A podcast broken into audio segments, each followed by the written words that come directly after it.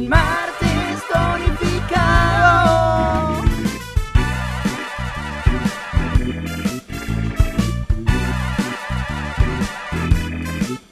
Y esto es martes tonificado.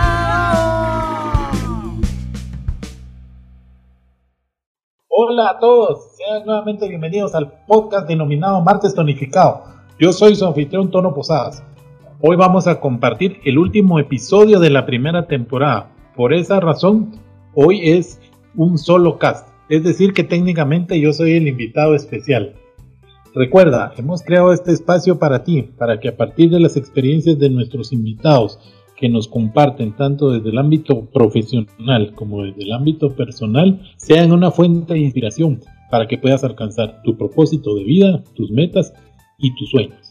Pues bien, comencemos. Soy Antonio Posadas, pero desde pequeño siempre me he acostumbrado a que me llamen Tono. Y pues siempre he preferido que así me llamen, no importando el ámbito que se trate, sea en lo profesional, lo familiar o en lo social. Soy una persona introvertida, parca y muy tranquila. Me gusta escuchar a las personas, ser un consejero. También me gusta ser resolutivo. No me gusta estar con pendientes. Soy objetivo e imparcial y me considero una persona bondadosa. Mi pasión siempre ver hacia adelante, siempre buscar una nueva manera de hacer las cosas. Mi propósito es ayudar a que como yo las personas puedan encontrar su propósito de vida, puedan alcanzar sus metas y sus sueños. Como ven, este es el objetivo de este podcast. Tengo dos hijos, Pablo Antonio de 31 años y Diego José de 28 años, y estoy a pocos días de cumplir 59 años. Me desempeño actualmente como socio de consultoría en BDO en Guatemala, donde he elaborado por cerca de 8 años como responsable de esta área y donde me siento muy cómodo, especialmente con el enfoque que le estamos dando a las empresas familiares, ayudándolas a que puedan profesionalizar sus instancias de gobierno corporativo, de gobierno de familia, la protección y la disposición de su patrimonio, mantener la armonía familiar y además que puedan lograr una adecuada sucesión en el tiempo. Esta es un área de consultoría sumamente importante, tomando en consideración que más del 90% de empresas en Guatemala son de índole familiar. He tenido la oportunidad de trabajar con fundadores de empresas, los llamados patriarcas, tanto hombres como mujeres, los hijos de estos que serán sus sucesores, y los llamados eh, tercera generación que mm, considero que vamos a tener que hacer un estudio prontamente sobre la incorporación de ellos en el negocio, ya que también eh, creo que han venido a cambiar las históricas cifras sobre la participación poco exitosa de esta generación en la asociación generacional. Una de las cosas que más me gusta de la consultoría es la diversidad de temas que se pueden trabajar, como por ejemplo los temas eh, de estrategia y modelos de negocios, finanzas corporativas con temas como fusiones y adquisiciones de empresas, la valorización misma de las empresas, la creación de modelos financieros para elaboración de presupuestos o análisis financiero, la gestión del riesgo y los fraudes corporativos, la ética y el cumplimiento, y además que actualmente estamos incursionando fuertemente en la industria financiera y fintech la industria de recursos naturales y la sustentabilidad y el sector público.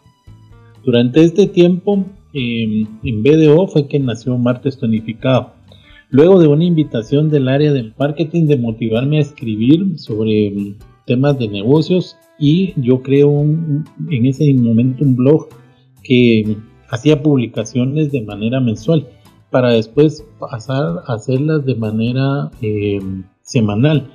Este blog lo, lanzábamos igualmente todos los martes. Ahora estoy escribiendo ocasionalmente, especialmente como pluma invitada en revistas como de la Cámara Guatemalteca Americana AmCham y de la Cámara Guatemalteca Mexicana eh, Déjenme contarles que hace algunos años mi vida dio un giro. Por algún motivo empecé a trabajar en mi ser interior y en la búsqueda de ello muchas cosas se fueron manifestando y alineando. Por ejemplo, un día leí un libro, El gerente de sueños. Este libro narra cómo en una empresa de servicios de limpieza había una alta rotación y después de que muchas iniciativas que se incorporaron y todas ellas frustradas para detener la alta rotación del personal, el gerente general de esta compañía decide indagar personalmente qué pasa y después de entrevistarse con varios eh, empleados determina que el problema que se daba era por la insatisfacción de la gente que no lograba concretar sus metas y sus sueños. Fue entonces cuando decidió contratar a una persona, el gerente de sueños, que debía dedicarse a que las personas definieran sus metas y sus sueños y hacer un plan para cumplirlo, lo cual logra con éxito, convirtiéndose así en un ejemplo de gerenciamiento en su momento. Con esto, pues, al final del libro, el autor te reta que escribas tus 100 sueños. Y ese día, cuando yo decidí hacer mi lista, solo pude escribir uno con mucha dificultad. Ese día no se me olvida porque me di cuenta que no tenía ningún sueño en mente. Me di cuenta que soñé, que había dejado de soñar en mi vida. Con el paso de los días, seguí trabajando en esto y escribí y, acrecenté mi lista hasta que me quedé en 25 sueños. Por cada uno escribo eh, la fecha de cuando lo establecí y la fecha cuando se cumple. También en alineación con esto, en BDO se lanzó la iniciativa Personas ayudando a personas a alcanzar sus sueños. Y fue en este momento que me identificó con esa premisa y me di cuenta de que eso era lo que yo quería hacer. Lo que también coincidió con mi sueño de hacer de martes tonificado que pasara de ser un blog para convertirse en un podcast. Les comento que el podcast ha superado mis expectativas. Hasta hoy hemos lanzado 35 episodios durante 35 semanas consecutivamente. Fue descargado más de 1200 veces, se ha escuchado en 21 países tanto de América como de Europa. La proporción de la audiencia es de 50% para hombres y 50% para mujeres. Y la media de la edad está bien distribuida entre 28 hasta 59 años. Y esto creo que ha sido gracias a la calidad de todos nuestros invitados que han venido de distintas latitudes, como por ejemplo de Estados Unidos, México, por supuesto Guatemala, República Dominicana, de Cuba, Panamá, Costa Rica, Colombia, Argentina y Reino Unido. También este podcast me ha servido para reencontrarme, reencontrarme con personas que tenía muchos años de no hablar con ellos. Y también me ha dado la oportunidad de conocer a otras personas interesantes, incluyendo también que hemos entrevistado a clientes de la de BDO y algunos colegas de la firma. Cada uno de nuestros invitados nos ha compartido tanto su fortaleza en el ámbito profesional como también nos han permitido interiorizar sobre algunos aspectos de vida, como su pasión, su propósito de vida y sus factores de éxito.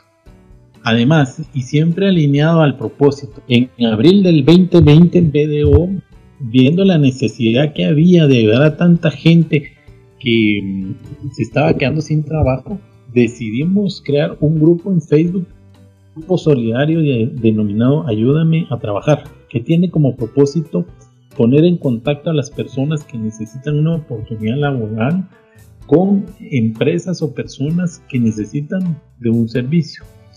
En el término de un año y medio, este grupo eh, ha alcanzado más de 17 mil miembros, quienes comparten oportunidades de trabajo todos los días.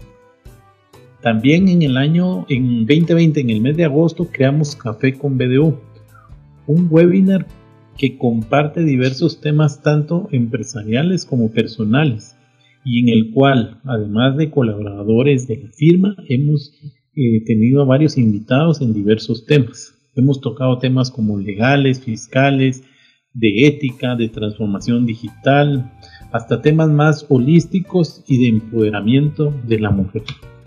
También les decía que hace algunos años atrás mi vida dio un giro. Eso fue cuando decidí separarme después de cerca de 28 años de casado y en esos días, en la búsqueda de distracción, principalmente al salir de trabajo, buscaba actividades que pudiera hacer. Y en eso encontré una invitación en redes sociales para asistir a una charla de metafísica. Debo que confesarles que en ese momento no tenía ni la más mínima idea de a qué iba pero sí estoy seguro de que hubo alguna palabra en la invitación que me motivó a asistir. Por cierto, ese primer día, no lo olvido, fue un choque tremendo en mi vida porque escuché muchas cosas que diferían de mis creencias, principalmente religiosas. Y creo que solo hubo una o dos cosas que me hicieron sentido y me, y me estaban invitando a regresar. Estuve asistiendo regularmente a estas charlas por alrededor de un año, iba todos los, todas las semanas, todos los miércoles, y en este tiempo aprendí que la prioridad de la vida debe ser uno mismo.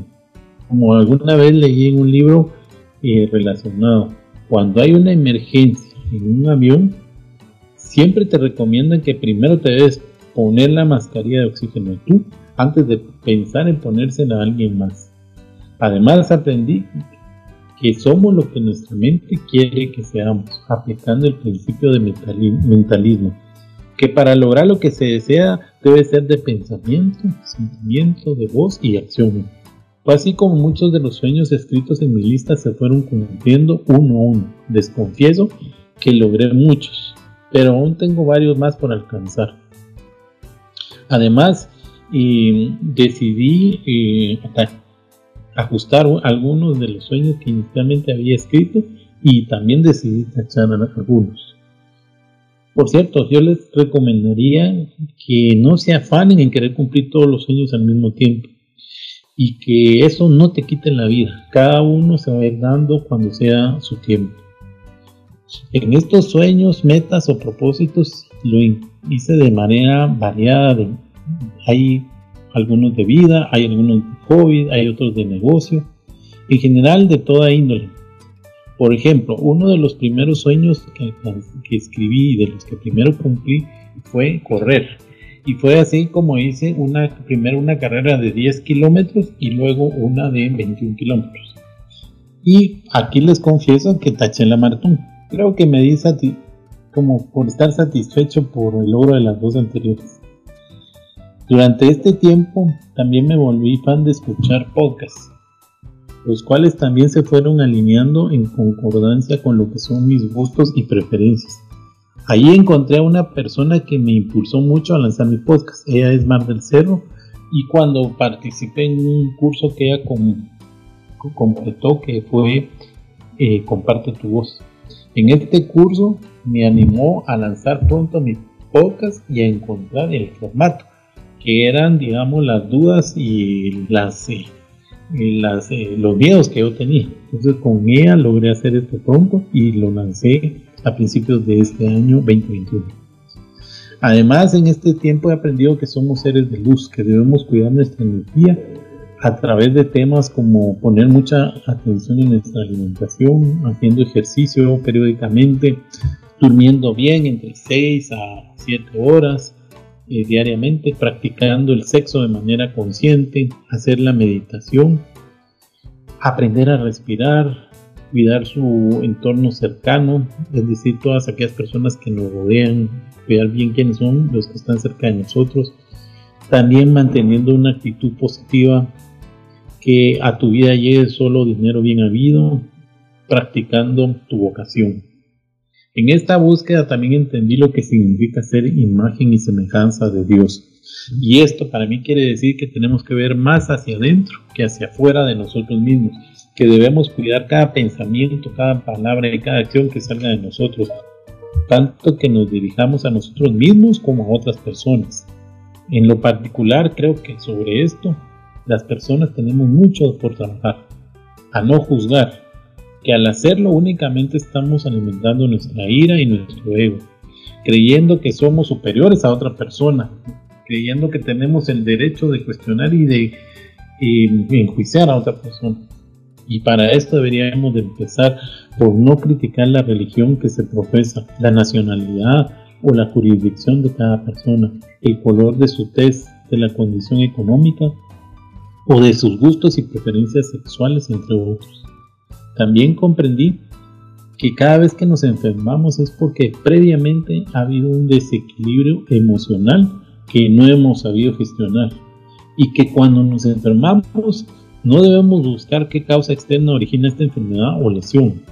Al contrario, cada vez que nos enfermamos debemos tomar conciencia de qué evento sucedió previamente que esté asociado a esa enfermedad o lesión y entonces debemos ir a solucionar la causa. Por ejemplo, en mi caso les comentaba que corrí los 21 kilómetros y pues eh, unos días después sufrí una molestia en la rodilla. Cuando tenía esta lesión lo que pensaba era que esta se había ocasionado como consecuencia del impacto de correr. Sin embargo, con el tiempo entendí que se debía a que no podía avanzar en ciertos planes que tengo en mi vida.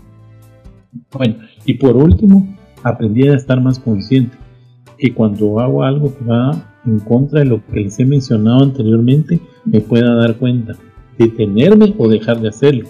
Por ejemplo, a soltar, a dejar que se vaya de mi vida, tanto aspectos emocionales como físicos pensamientos limitantes, energía negativa, relaciones tóxicas, ideas erróneas, además de todas aquellas eh, pertenencias que siempre he acumulado dentro de la casa o en la oficina y solo representan una carga emocional de mi vida.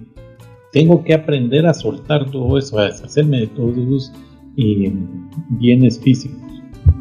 En el 2018 asistí a una charla de John Maxwell la cual por cierto también fue muy inspiradora y al terminar la misma nos invitó a pasar por un libro autografiado y eh, que estaba en la salida. Cuando yo recogí ese libro y lo abrí, todo estaba en blanco y solo había una página escrita por John que decía, entre otras cosas, la historia más grande jamás contada solo puede ser escrita por ti. Este libro en blanco ha servido para que anote todos aquellos temas que he ido aprendiendo y todos los que me han inspirado, incluyendo la lista de mis sueños. También quiero comentarles que en el año 2008, en un viaje de Costa Rica a, Guatemala, leyendo una revista, vi un anuncio de la Escuela de Negocios Unidos Business School y me encontré con que podía estudiar un posgrado que se llamaba Maestría Ejecutiva en Dirección de Empresas y la que sin duda me cambió la vida para pasar de una persona que siempre tenía un pensamiento laboral de ser dependiente a buscar mi independencia y volverme con el tiempo en un empresario. Ese evento me llevó a tomar la decisión de renunciar a una relación laboral de más de 20 años en una de las principales corporaciones de Guatemala para seguir mi sueño. Sin duda, ese fue el principio de toda esta transformación y que debo reconocer que el licenciado Víctor Turcios fue una persona que decidió fundamentalmente para que yo tomara la decisión de, escribir. Y aún recuerdo unas palabras que él me dijo, uno nunca deja de aprender.